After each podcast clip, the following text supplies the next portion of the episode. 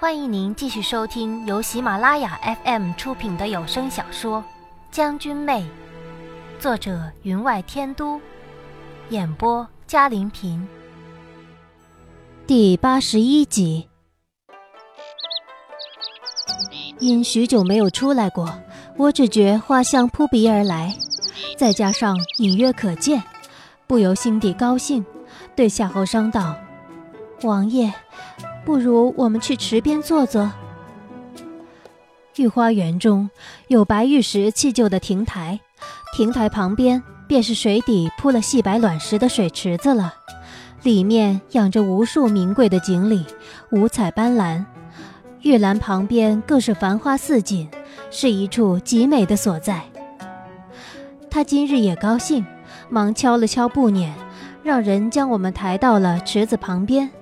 又将我抱下了布辇，要人在白玉座栏上铺了锦绣的毡子，这才抱着我坐下了。王爷，你看，那位金银里来去如梭，却是霸道无比，有些像王爷呢。他轻轻的笑道：“ 在你的眼中，本王就是如此霸道的。”我低声道：“你不霸道吗？”别以为臣妾什么都不知道。他犹未反应过来，迷惑之极。待反应过来，他便浑身僵直，欲愕然起身，却因顾着我，便强忍着没起来。你，你，知道了。晚风吹来阵阵暖香，如袅袅熏香，使人的衣襟都沾上了那样的香气。他的体温骤然升高，使我贴在他身上的脸仿佛贴上了热锅底。我低声道：“半月之前便知晓了。”“你轻瞒了我这么久。”听他的语气，尚有些庆幸。我暗自偷笑。这半个月以来，除了帮我刺穴、再揽着我睡之外，他倒没有以前那些动作。本王，呃，本王，我道，臣妾不怪你，臣妾是你的王妃，不是吗？他沉默了半晌，低声道：“当真不怪。”嗯。他用下巴蹭了蹭我的头顶。那，今天晚上，男人啊，男人。什么是男人？这就是了。我嘟哝道：“王爷，臣妾现在这个样子。”他低声笑道：“你想到哪里去了？我不过想搂着你睡。衣服如果穿少一点儿，那就更好了。”我们之间的融融细语从庭间传了出去，惊起池中锦鲤，跃出水面。有几滴水溅在我们身上，转眼便被身上的沙绸吸收，几近无痕。却听风声吹过，有脚步声远远而来，未见人声，先闻清雅花香。夏侯商一怔，将我先放于旁边的榻椅之上，让我斜斜地靠着，这才起身，迎着那渐行渐近的脚步声道。母妃，你怎么来了？江妃鬓边的金珠玲珑簪迎风而响，她笑道：“今日天气甚好，本妃也趁热出来走走。清妃说，这池里新进了几条金银鲤，长得甚是喜人，所以便过来看看。未成想遇见了你们，商儿。”几日未见，你可是又瘦了。他语气之中皆是浓浓的伤意，听得人鼻子发酸。又转头看了看我，王妃可有起色？我在榻上笑道：“久未说话，近几日才开得了口，身上还是不能动弹，让母妃惦记了。”江妃有些黯然。得好好养着才行。这些日子可苦了山儿了。清妃在一旁笑着插嘴道：“能说的，能看的，说明好的差不多了。说不定过些日子，姐姐便能抱上孙子了呢。”江妃笑道：“就你多嘴，哎，我能盼到这个日子。”便是先皇托了福了。清妃到底年少，上前来，拿起了我的手，抚了抚，轻声道：“没有力气呢，可怜劲儿的。皇上前几日赐了株千年人参给我，要不拿了来？”江妃的语气有些淡淡的：“哪能要妹妹的东西呢？再说这东西……”也没什么用，他这些日子什么没吃过，总不见好。尚儿差不多将皇宫里的奇珍贵药都搬光了。我的手被清妃握于掌中，她手上的玉质镯子轻轻地划过我的手背，我哦了一声，道：“母妃娘娘手上的镯子可是岫岩玉，凑手而温。”戴在母妃手上，当真衬得手腕如玉。他奇道：“你感觉得到？”低头望了我的手，忽地惊道：“你的手指刚刚动了一下。”“没有啊，我没感觉，就是瞧见了你手上玉的颜色，晶润光泽，所以才道出了口的。”夏侯尚早一个箭步奔了上来。握了我另一只手，青母妃，他的手刚才当真动了。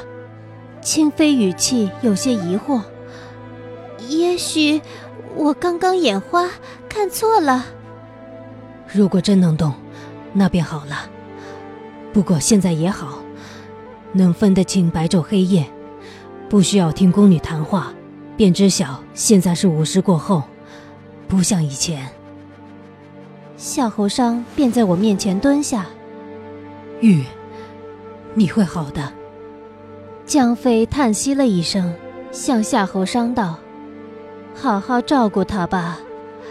眼见风凉，别在花园里待久了。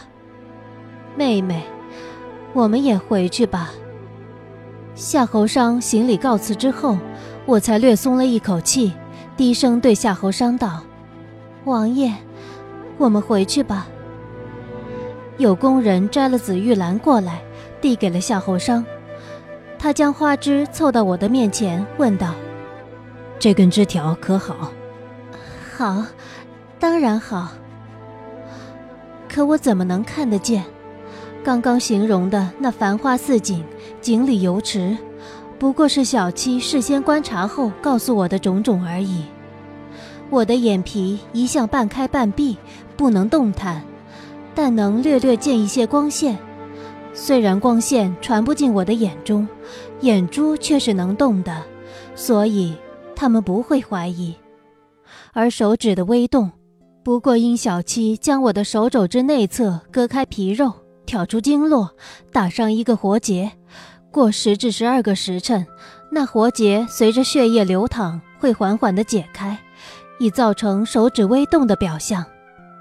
虽只是一个极小的伤口，但因挑出的是经络神经，却是极痛的。不过幸好，小七只以为我仅会说话而已，身上没有知觉，所以他为我做这小手术之时，心里毫无负担。直至做完，见我良久没有出声，心中才有了疑惑：你是否有感觉？如果全身能发抖的话，我的身体自是抖成一团的。那彻骨的痛感从手肘传至身体各个部分，然后再将那种痛搅拌煎熬，让你感觉那种痛苦仿佛永远没有尽头，就如多年之前中毒之时一样。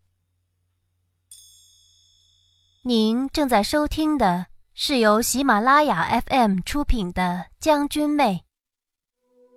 小七惊慌失措：“阿玉，你有知觉就说啊！这种痛，岂是人能忍得了的？我可以用麻沸散。”我这才道：“还好，如那时一样。”他懊悔不已：“如那时一样，如千刀万剐。”对不起，是我失误了。这是不是表明我的身体其实没有什么大毛病？只要找准了关键，我定会好的。但是经络受结，你这种痛会持续十多个时辰，直至打结处自然的平顺。还是用麻沸散吧。小七，你傻了吧？如果用了麻沸散，我怎么能开口说话？不要紧的，就刚刚那一下有些痛，现在反倒没什么了。真的，我什么时候骗过你？如果痛，我还能这么平顺的说话吗？他嘟哝道：“你什么时候都在骗我，真没那么痛。”此时的痛，的确比他动手术之时减轻了许多，但那顿顿的持续不停的痛。却是连心脏都仿佛有人用手捏着，一下又一下。我要用尽所有的力气，才能让注意力从那痛上转开，以保持语气的平顺。十多个时辰，一眨眼就会过去的，就如以前那十多天凌迟一般的痛一样，日降月升，弹指之间。我叹道。快去准备吧，这恐怕是我们最大的对手了。你小心一点千万别露出破绽。我听到他用手抹在脸上的声音，却是极镇定的，如以前在军前听令一般。好，将军，属下领命。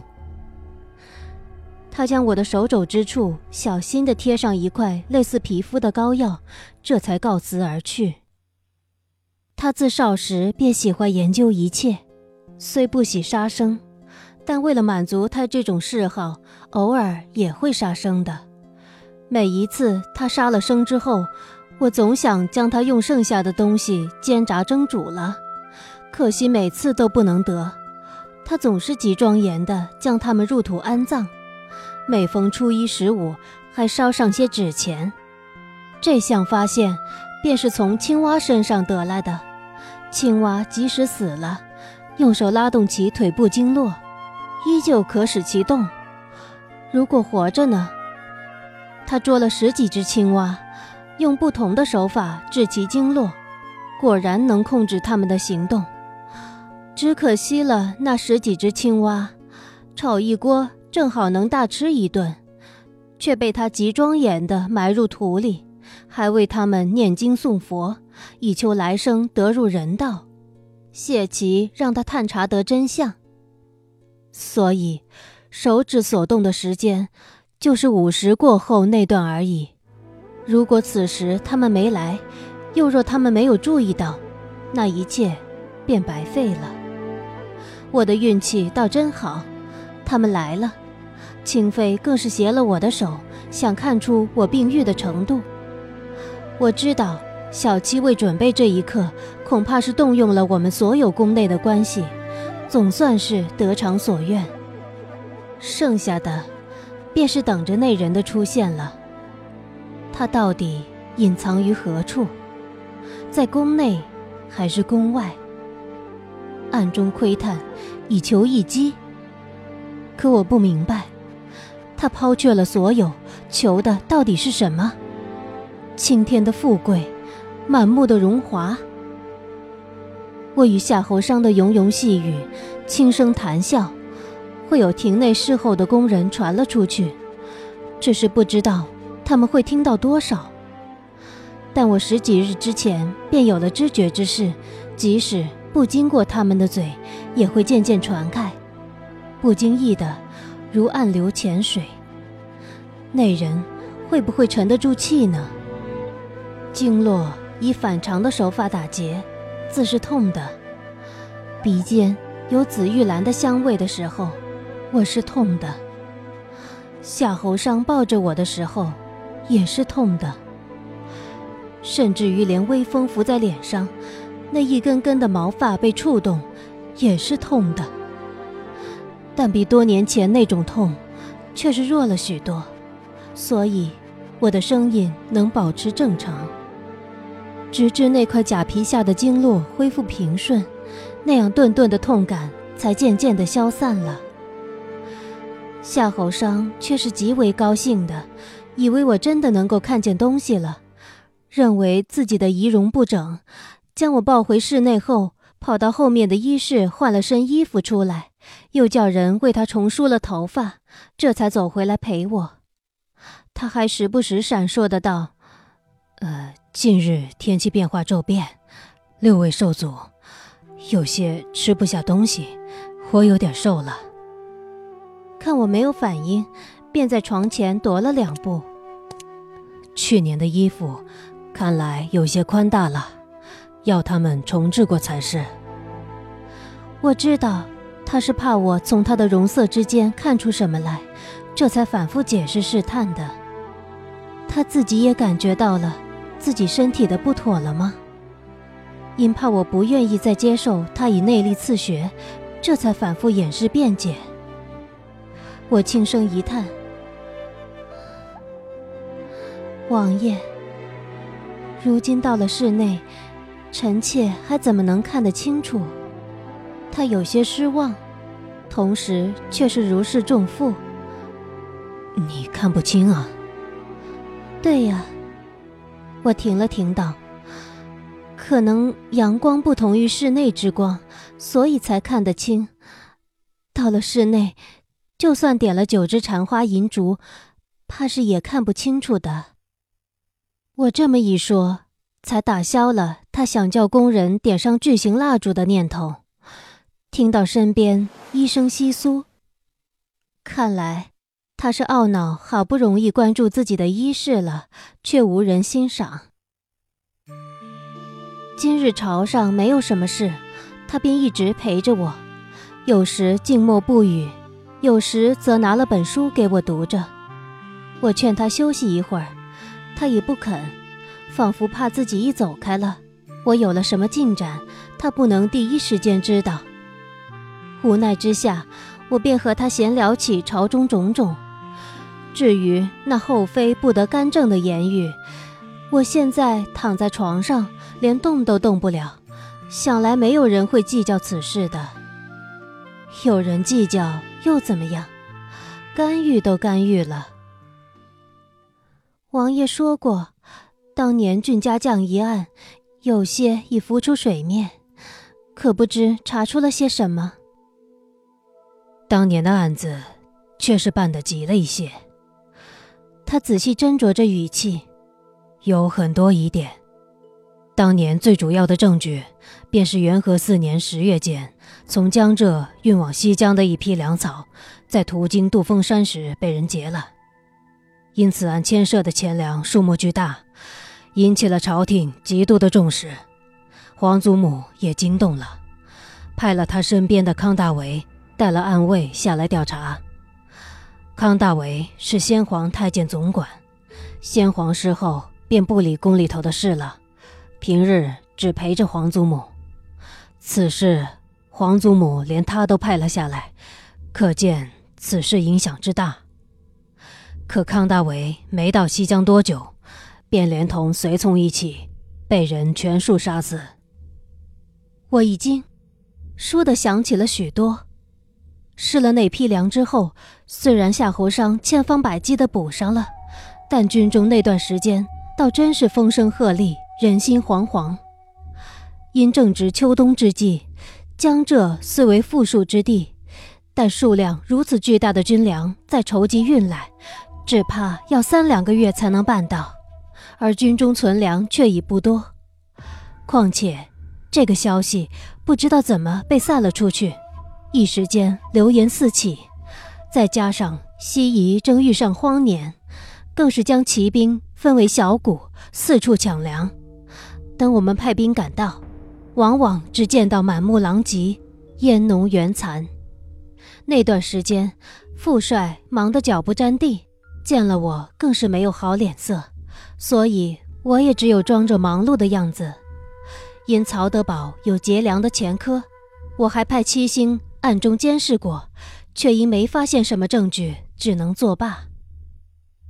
此案之后由地方官接手调查，直至后来不了了之，没有一个结论。却想不到竟然惊动了内宫。西江各处府衙我很熟悉，他们也经常递些消息给我。记得当年失粮一个月左右。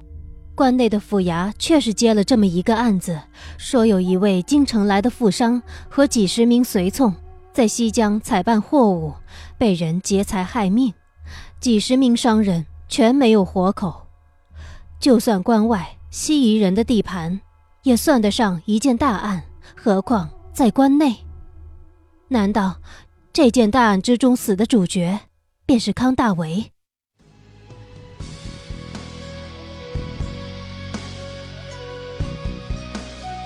听众朋友，本集的将军妹就播讲到这里，感谢您的收听。